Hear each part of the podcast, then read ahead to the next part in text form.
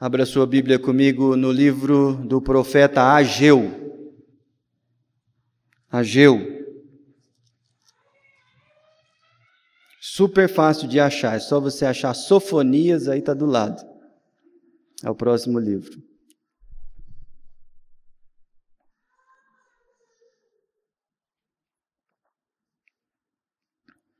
Hoje nós vamos começar uma nova série de mensagens, essa mais curta do que a anterior. Nesse pequeno livro profético de dois capítulos, em que Deus chama o seu povo a um tempo de reconstrução. Ageu, capítulo 1. Hoje nós vamos meditar na primeira palavra de Ageu ao povo de Deus, dos versículos 1 até o 11. Assim diz a palavra do Senhor. No segundo ano do rei Dario, no sexto mês, no primeiro dia do mês, veio a palavra do Senhor por intermédio do profeta Ageu a Zorobabel, filho de Seeltiel, governador de Judá, e a Josué, filho de Josadaque, o sumo sacerdote, dizendo: Assim fala o Senhor dos exércitos, este povo diz: Não veio ainda o tempo, o tempo em que a casa do Senhor deve ser edificada. Veio, pois, a palavra do Senhor por intermédio do profeta Ageu, dizendo: Acaso é tempo de habitardes vós em casas apaineladas, enquanto esta casa permanece em ruínas? Ora, pois, assim diz o Senhor dos Exércitos: Considerai o vosso passado. Tendes semeado muito e recolhido pouco. Comeis, mas não chega para fartai-vos, fartar-vos. Bebeis, mas não dá para saciar-vos. Vesti-vos, mas ninguém se aquece. E o que recebe salário, recebe-o para pô-lo num saquitel furado. Assim diz o Senhor dos Exércitos: Considerai o vosso passado. Subi ao monte, trazei madeira e edificai a casa, dela me agradarei e serei glorificado, diz o Senhor. Esperastes o muito, e eis que veio a ser pouco. E esse pouco, quando o trouxestes para casa, eu com um assopro o, o, dissipei, o dissipei. Porque, diz o Senhor dos Exércitos, por causa da minha casa, que permanece em ruínas, ao passo que cada um de vós corre por causa de sua própria casa.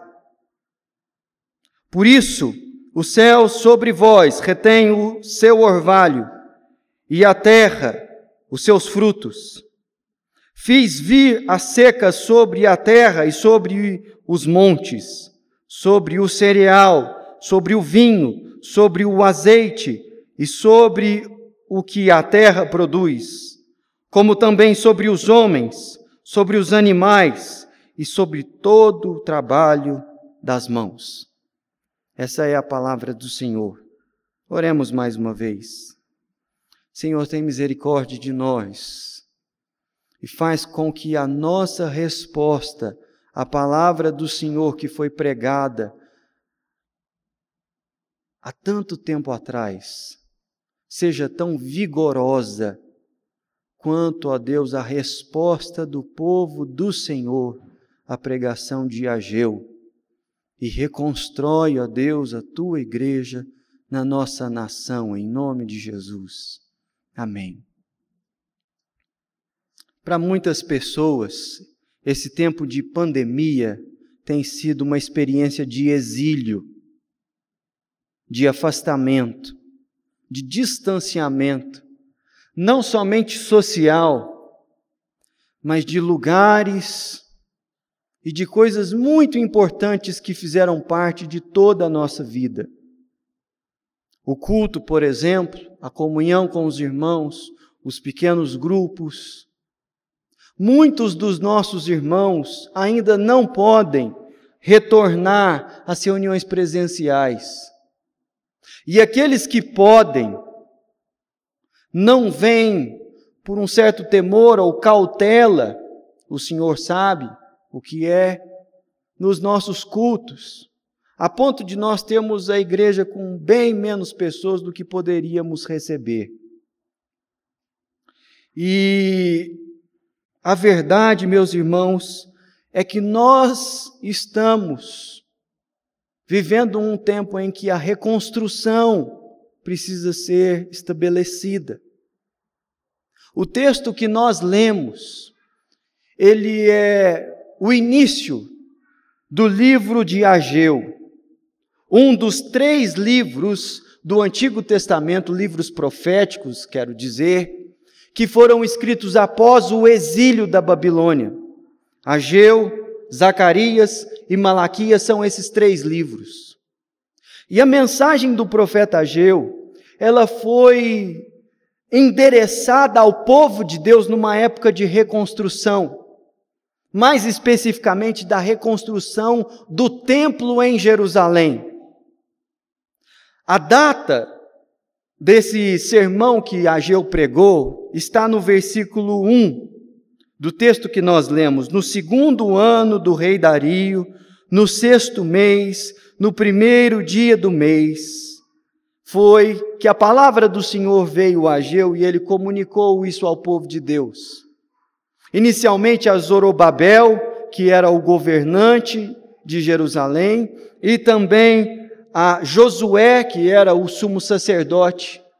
Mas não somente a essas autoridades, mas a todo o povo de Israel. Os comentaristas apontam para documentos que fazem com que a gente tenha certa precisão em datar essa época aqui. E se essa palavra foi proferida por Ageu no dia 29 de agosto do ano 520 antes de Cristo. Toda essa precisão é possível justamente por conta do detalhamento que o próprio Ageu coloca ao longo do livro, e nós vamos passar por esses textos nas próximas semanas. Mas qual era o contexto aqui em que esses irmãos estavam vivendo? Você se lembra que o povo de Deus viveu uma experiência de exílio na Babilônia, quando Nabucodonosor sitiou Jerusalém e não somente fez isso, como pilhou a cidade e levou cativo o povo de Deus para a Babilônia. Jeremias profetizou que esse período duraria 70 anos e que após isso o povo retornaria para Jerusalém e reconstruiria a nação e seria identificada novamente como um povo. Isso de fato aconteceu. E aconteceu através do decreto de Ciro, inicialmente, que no ano 539 a.C., decretou que todo o império persa fosse comunicado de que os judeus que estavam dispersos por aquele território deveriam se mobilizar e voltarem para Jerusalém e reconstruir o templo do Senhor. Essa missão foi encarregada a Zorobabel, o primeiro dos líderes que voltaram numa leva de três etapas. Primeiro Zorobabel, depois Esdras e depois Neemias, para a reconstrução de Jerusalém. Zorobabel tinha a tarefa de chegar na cidade, limpar o entulho, estabelecer os fundamentos e os alicerces do templo e começar a reconstruir as casas, o que de fato ele teve sucesso em fazer.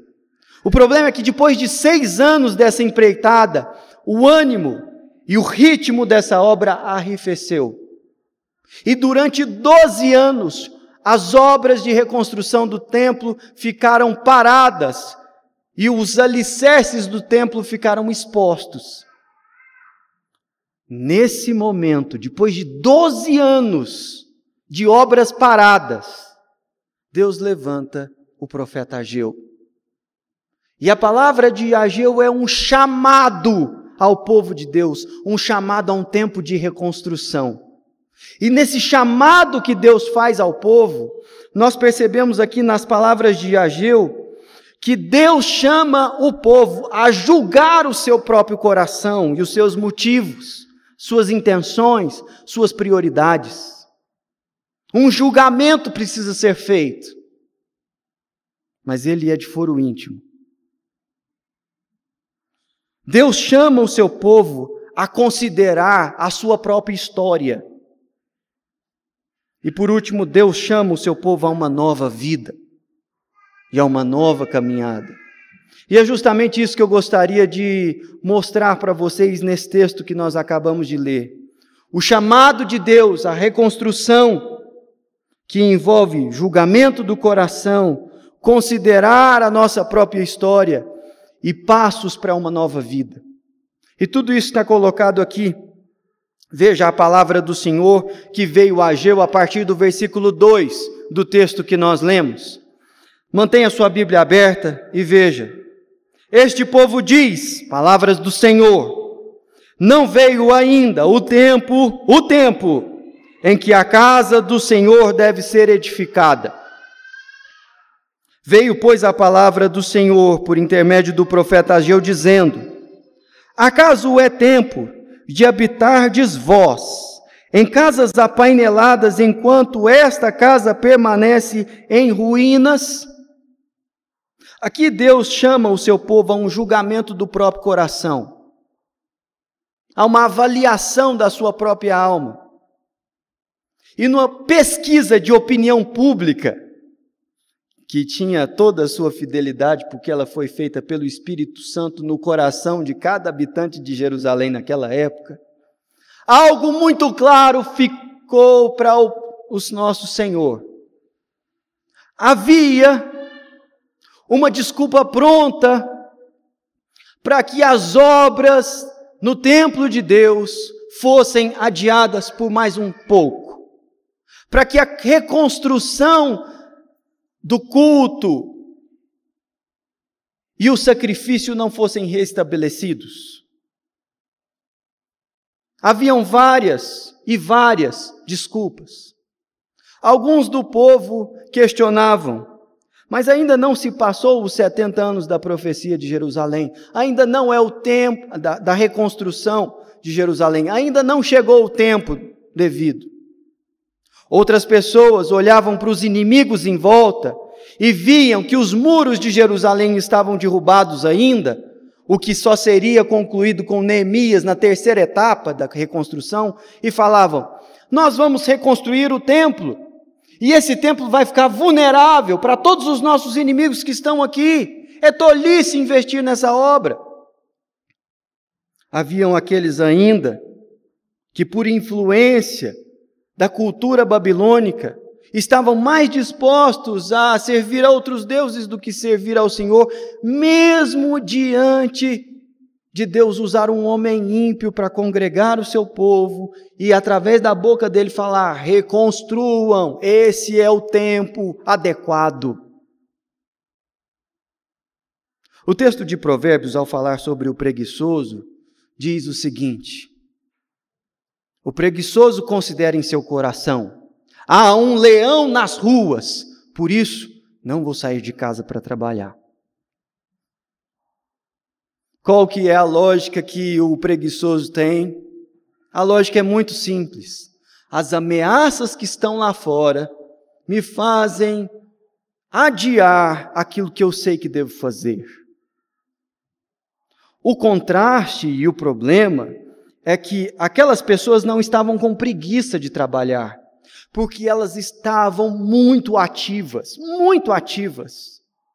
Mas elas estavam ativas no cuidado com suas próprias casas e dos seus próprios interesses. E é justamente por isso que a questão que Deus levanta no versículo 4 era extremamente constrangedora de ser respondida. Porque veja a repetição da palavra tempo. No versículo 2 diz o seguinte: Não veio ainda o tempo, o tempo em que a casa do Senhor deve ser edificada. E no versículo 4, no versículo 3, Diz ainda, desculpa, no versículo 4: Acaso é tempo de habitardes vós em casas apaineladas enquanto a casa enquanto esta casa permanece em ruínas? Deus aqui estava questionando não a preguiça do povo, que o povo estava trabalhando. Deus estava questionando as prioridades do povo. Porque as casas estavam sendo reconstruídas, mas o templo não. E aqui é necessário que a gente dê uma nota de explicação sobre o que era o templo no Antigo Testamento. O templo era um dos símbolos da aliança de Deus com o seu povo. Era no templo que o culto a Deus deveria ser prestado. Era o sacrifício que era feito no templo que fazia com que o povo experimentasse remissão dos seus pecados. Era muitas vezes no templo que a Torá era ensinada às pessoas para que elas pudessem aprender um pouco mais a como viver na presença do Senhor e obedecê-lo. Então, não há paralelo no cristianismo entre a importância do templo em Jerusalém e a nossa relação com esse lugar aqui. Porque a nossa comunhão com Deus não depende desse lugar. A nossa realidade é que nós somos pedras vivas do Senhor, edifício santo, e cada um de nós compõe essa catedral maravilhosa pessoalmente como igreja de Cristo. É assim que Pedro fala sobre nós. Mas há no nosso coração a mesma raiz pecaminosa que nos faz lidar com as coisas de Deus como se elas viessem em segundo, terceiro ou quarto plano, e que os nossos interesses, o nosso conforto, os nossos sonhos e as nossas prioridades são constantemente tentadoras a buscarmos essas coisas em primeiro lugar e o reino de Deus vai sendo acrescentado nas beiradas. Uma versão às avessas do texto que nós lemos aqui em Mateus 6,33. E meus irmãos, essa tentação que estava no coração das pessoas que estavam reconstruindo Jerusalém, está viva no nosso meio, Igreja de Jesus Cristo, nos dias de hoje. Aqui Deus vira para o povo e faz uma pergunta a eles. Vocês têm luxo e conforto na casa de vocês e se mobilizam para fazer uma porção de coisas, enquanto a relação comigo e a aliança que eu fiz com vocês fica em segundo plano.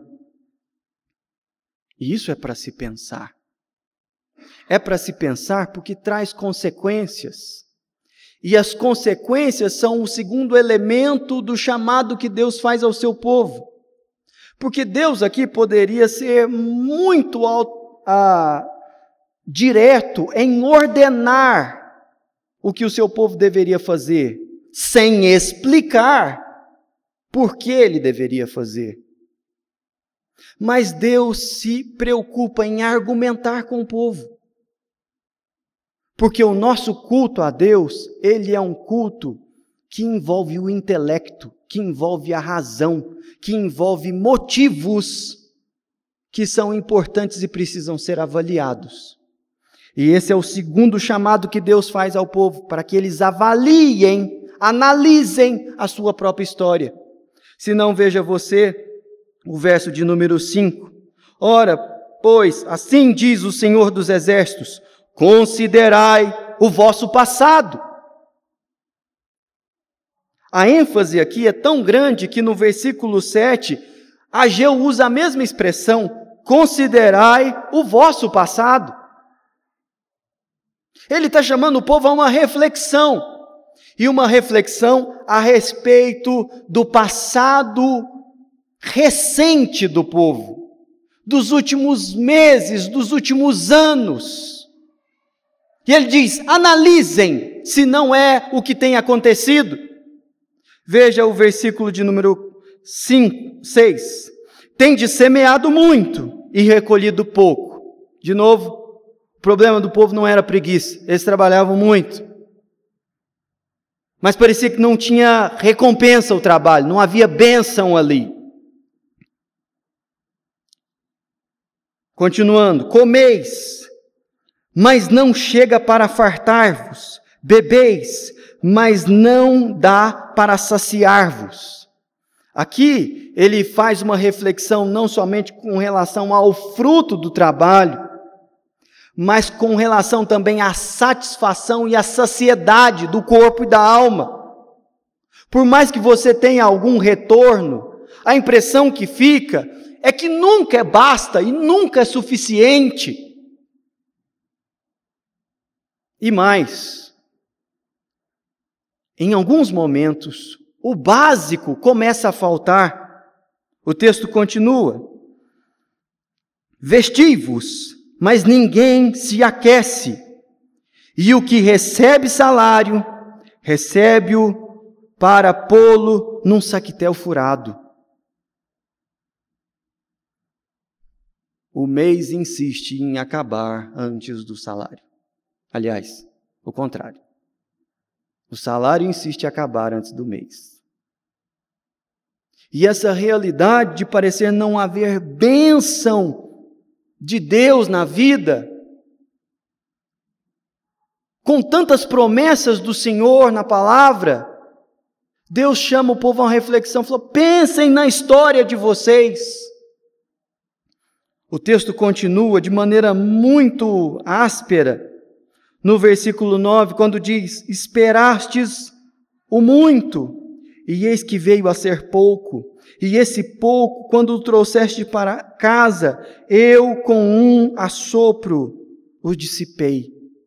E Deus fala que essa falta de prosperidade e saciedade no meio do povo de Deus era promovida deliberadamente por ele.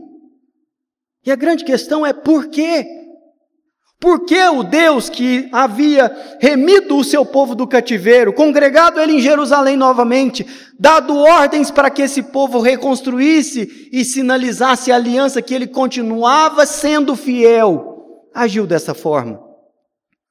Deus sabia que essa pergunta seria feita e ele se dá o trabalho de responder.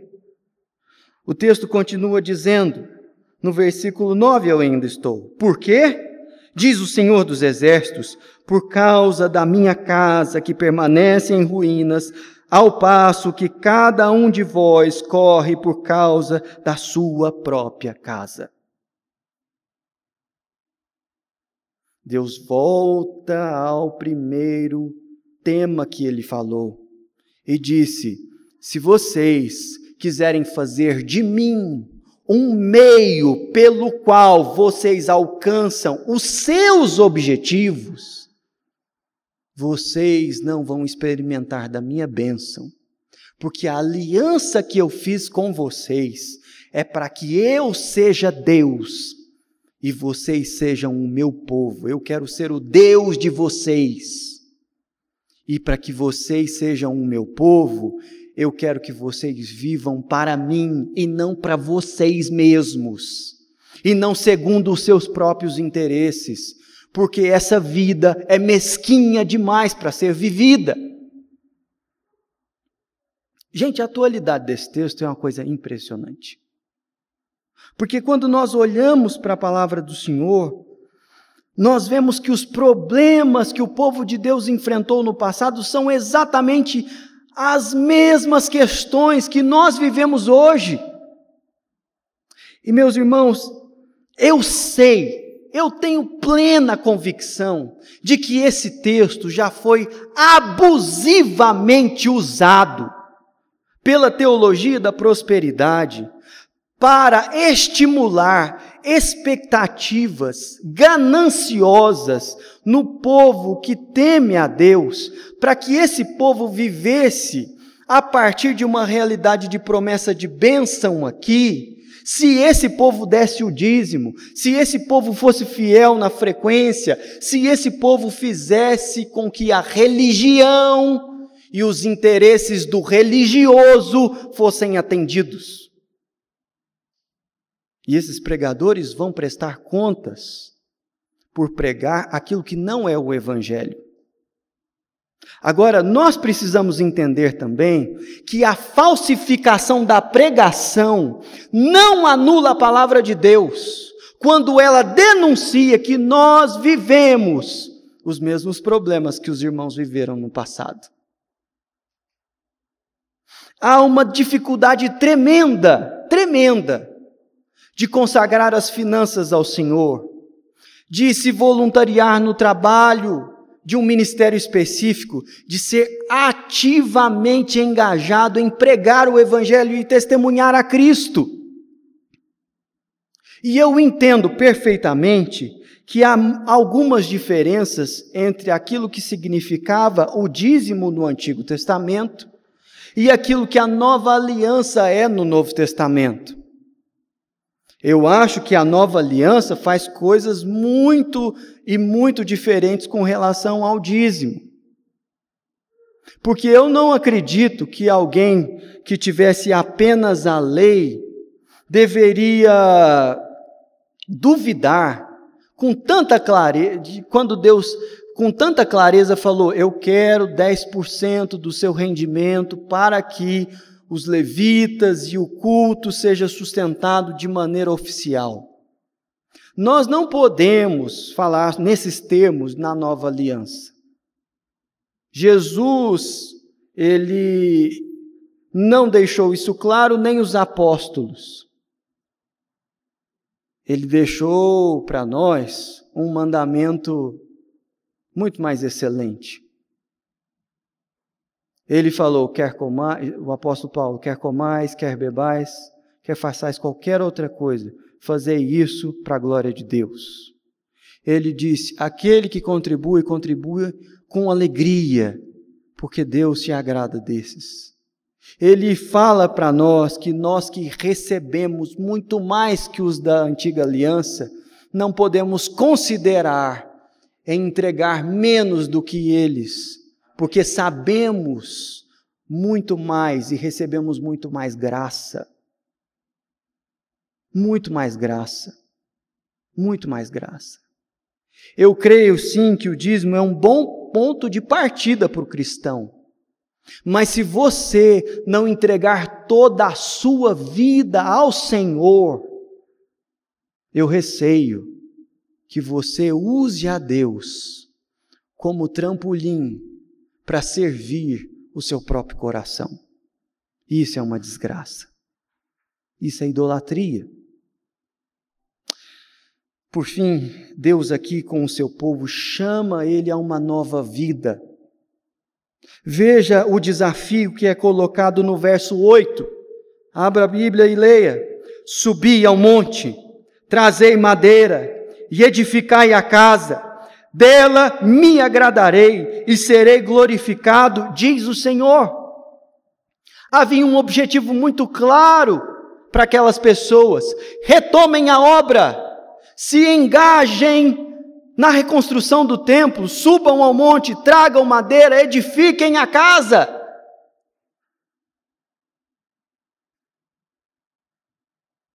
Mas o negócio não era para mobilização para a construção civil.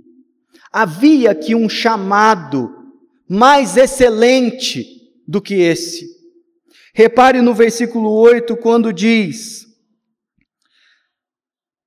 Dela me agradarei e serei glorificado.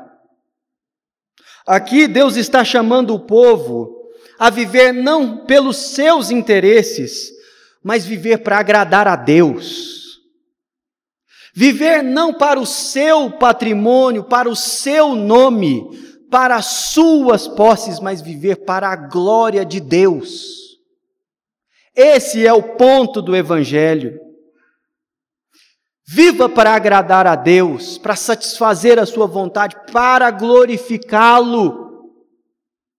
E você experimentará saciedade na alma, bênção no seu trabalho, porque foi exatamente isso que Jesus Cristo nos ensinou a fazer. É este o caminho que nós devemos seguir. Viver para agradar a Deus e para a sua glória. Meus irmãos, nós vivemos dias difíceis, em que é muito complexo. Qualquer posição que tomamos, nós vamos ser criticados para todo lado. Mas o meu apelo nessa noite é para que você pare, pare e pense, e reflita, e analise as suas prioridades. Vocês que estão aqui e vocês que nos acompanham pela internet. E eu gostaria de aplicar essa palavra a públicos diferentes, mas a primeira aplicação é justamente essa. Pare e pense nas suas próprias atitudes. E dê mais atenção para os motivos do seu coração, que fazem você ser tão ativo em determinadas coisas e tão cauteloso com outras. Preste bem atenção. Reflita e julgue, mas julgue a si mesmo. Pare de julgar os seus parentes e a maneira como eles lidam com a pandemia. Julgue você. Nós estamos num tempo em, em que o julgamento está sendo muito severo com as pessoas. Nós vivemos uma questão em família há um tempo atrás em que uma idosa da nossa família pegou a Covid. E aí, uma das pessoas da família virou para mim e falou assim: ela pegou e foi na sua casa, e foi porque ela foi aí. E eu falei, nossa, as pessoas sabem mais da minha casa do que eu. Inclusive, ela conseguiu rastrear o vírus. Saca? É muita revelação. É um manto, menino.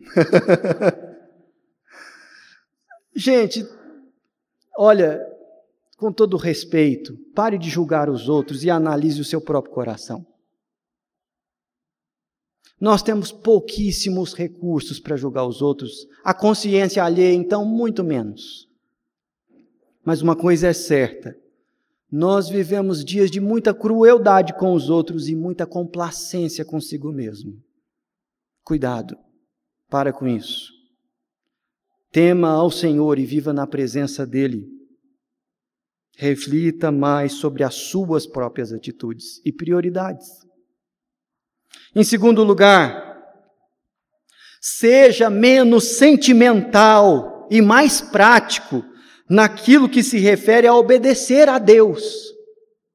Perceba que no versículo de número 8 que nós lemos, Deus não chama o povo a arrependimento, a chorar e a rasgar as suas vestes, ou a sentir tristeza pela incapacidade deles de serem pessoas que buscam a Deus em primeiro lugar.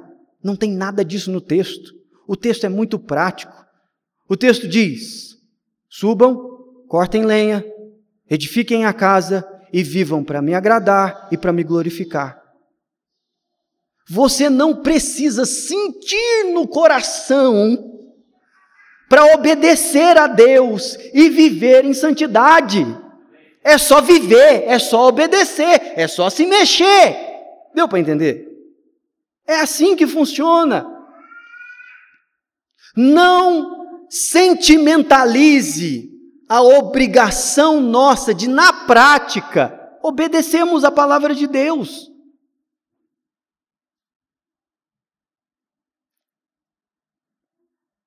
Quero falar especialmente com aquelas pessoas que estão na universidade, ou aqueles nossos adolescentes que estão se preparando para fazer o famigerado exame do vestibular ou para entrar na, na faculdade. Vou fazer um apelo a vocês. Parem de pensar tanto no vestibular e nas suas carreiras, e nos cursos, e nas possibilidades, e entreguem a sua vida a Jesus. Busquem em primeiro lugar o seu reino e a sua justiça. Eu não estou falando que você não tem que estudar. Eu não estou falando que você não tem que valorizar a sua formação profissional. Pelo contrário.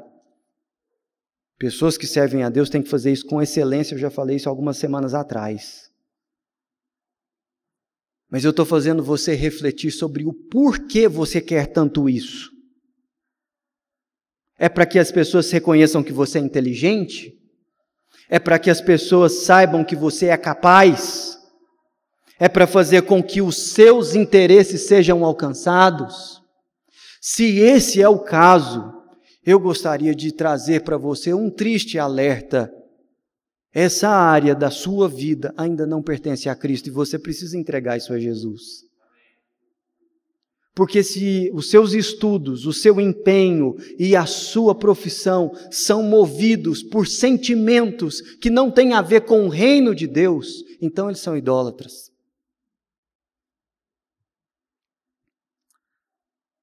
Por fim, eu quero falar com você que está nos acompanhando e que ainda não tomou uma decisão por Jesus de entregar o seu coração totalmente a Ele. Sabe essa insatisfação, essa sensação de que você corre atrás do vento e nunca alcança nada? Isso continuará acontecendo até que você entregue tudo a Cristo. Tudo.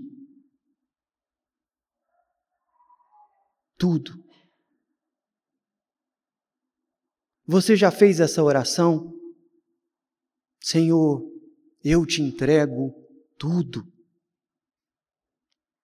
Nós estudamos esse texto para que você faça isso. Nesse momento eu quero desafiar você a fechar os seus olhos, abrir o seu coração e a cantar conosco, mesmo assentado, esse hino tão antigo e tão atual. Tudo entregarei.